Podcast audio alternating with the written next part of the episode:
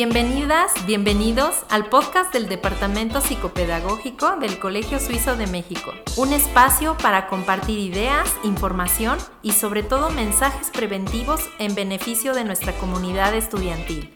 Comenzamos.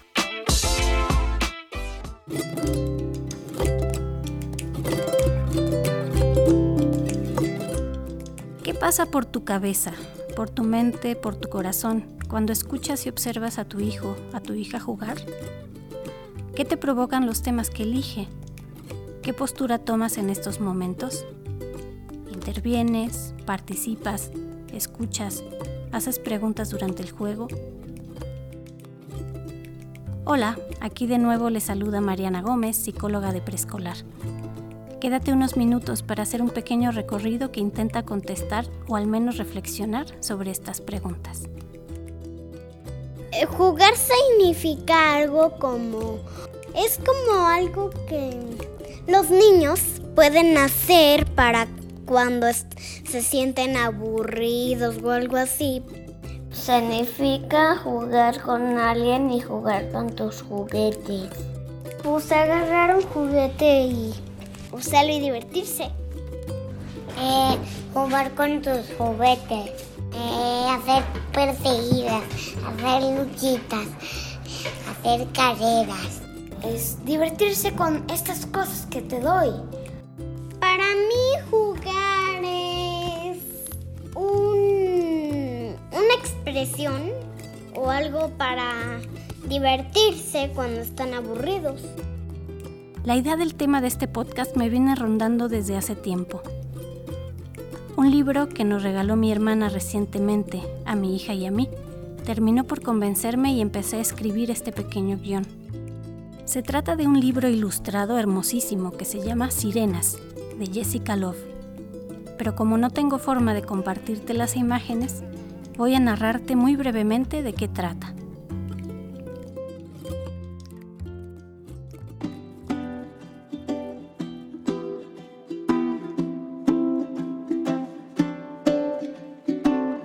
En que Julián vio a tres fascinantes mujeres disfrazadas de sirena, todo cambió para él.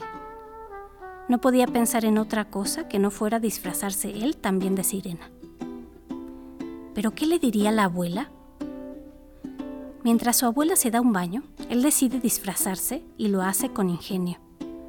Se coloca unas vistosas hojas de una planta como cabellera, le añade unas coloridas flores y se pinta los labios en el espejo. Solo le falta la cola de sirena, y para esto elige una elegante cortina. No podía verse mejor. Cuando la abuela sale del baño, su cara es de asombro. Este momento es de auténtico suspenso. Un segundo de duda nos atrapa. Julián, y nosotras también por un momento, piensa que su abuela está enojada y seguro que lo va a regañar por lo que ha hecho.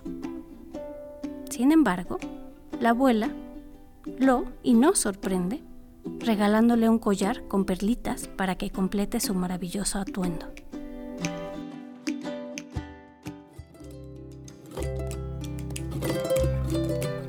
Me quedé pensando en lo que la abuela le regaló en realidad a Julián. ¿Sería solo un complemento para su vestuario? Una perlita de ese collar tal vez estaba cargada de la empatía de la abuela hacia su nieto. El collar también iba con una perlita de comprensión. Sé que para ti esto es importante y quiero contribuir. Una perlita de reconocimiento hacia lo que había detrás de ese disfraz imaginación, creatividad, esfuerzo, trabajo, empeño, perseverancia, voluntad, deseo, elección.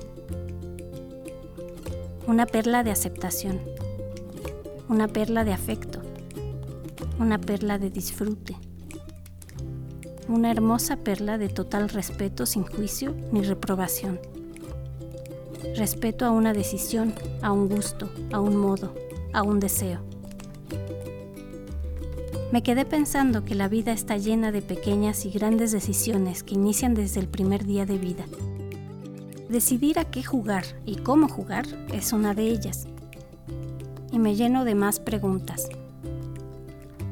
La mayoría sabemos que el juego es importante y que el juego libre lo es aún más, por implicar un enorme ejercicio de representar, de imaginar, de resolver, de procesar, elaborar, comprender y recrear una realidad y de crear y construir muchas otras.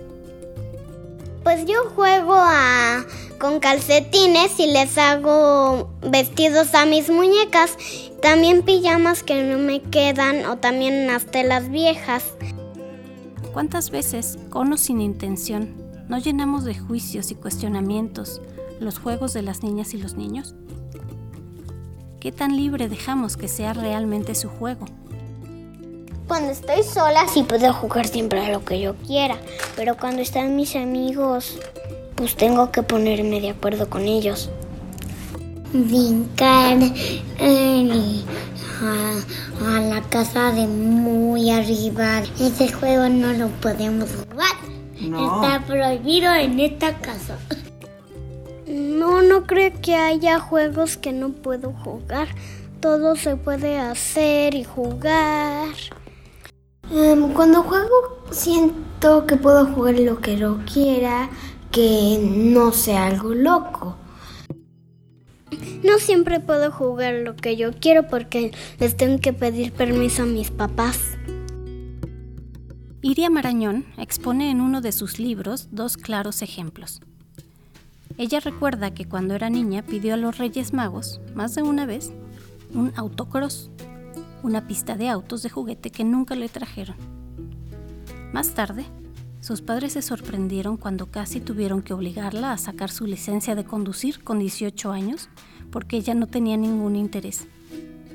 Ella dice en su texto, mi madre quería que yo fuera libre y condujera, pero se le olvidó que para que yo incorporara esa actividad a mi cotidianidad, quizás debería haberme comprado el autocross cuando lo pedí.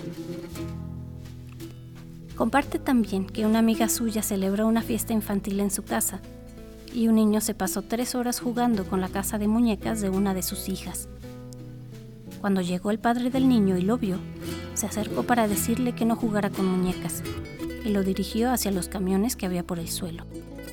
Iria comenta, no sé si se dará el caso, pero ese padre no puede pretender que su hijo, cuando sea adulto, asuma la responsabilidad del hogar como propia.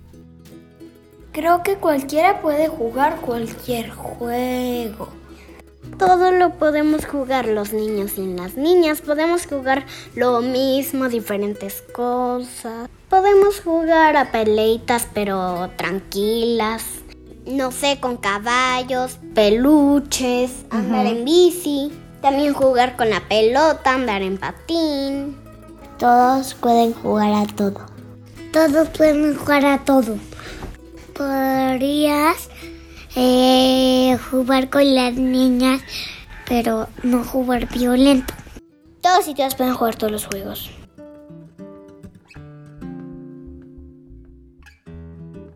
Me quedo pensando también que dotar de libertad al juego no implica mantenernos al margen de todo.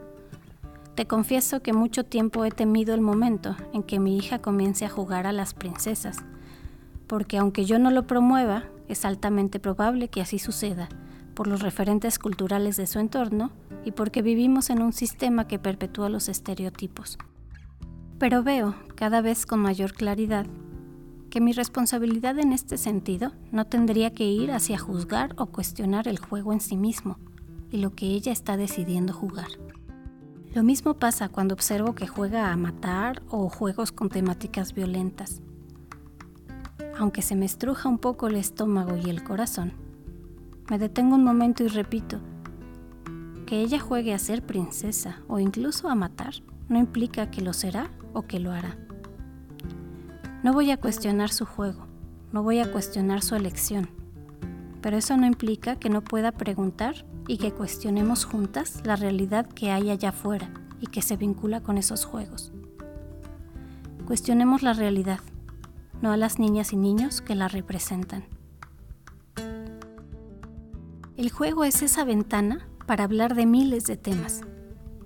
Te invito a escuchar y atender lo que sucede antes de prohibir o interrumpir. Y entonces sí, podemos compartir nuestra mirada, exponer nuestras preocupaciones. Tal vez, al atestiguar un juego sobre princesas, le pregunte en algún momento a mi hija si cree que la princesa está contenta viviendo sola en un lugar tan grande.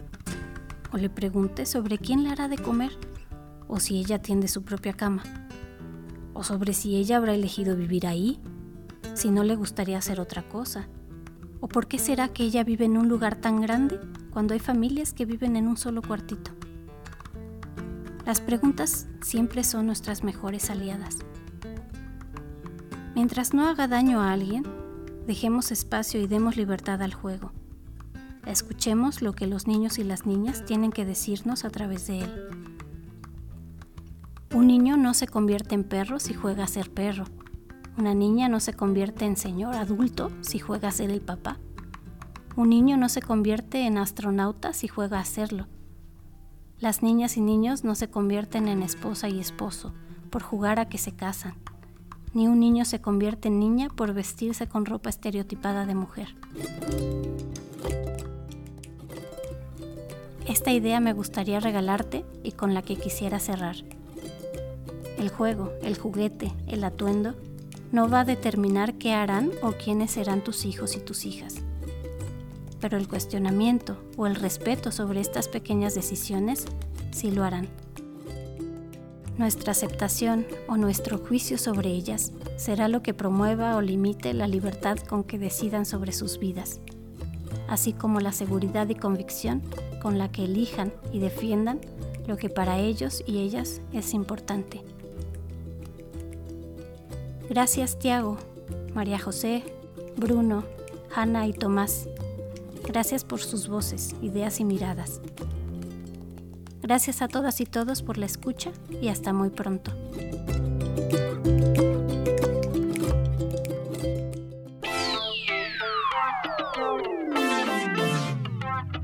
Hemos llegado al final de este podcast. Gracias por tu tiempo. Nos vemos en una edición más. Mientras tanto, toma acción y pon en práctica lo que hemos compartido. Hasta la próxima.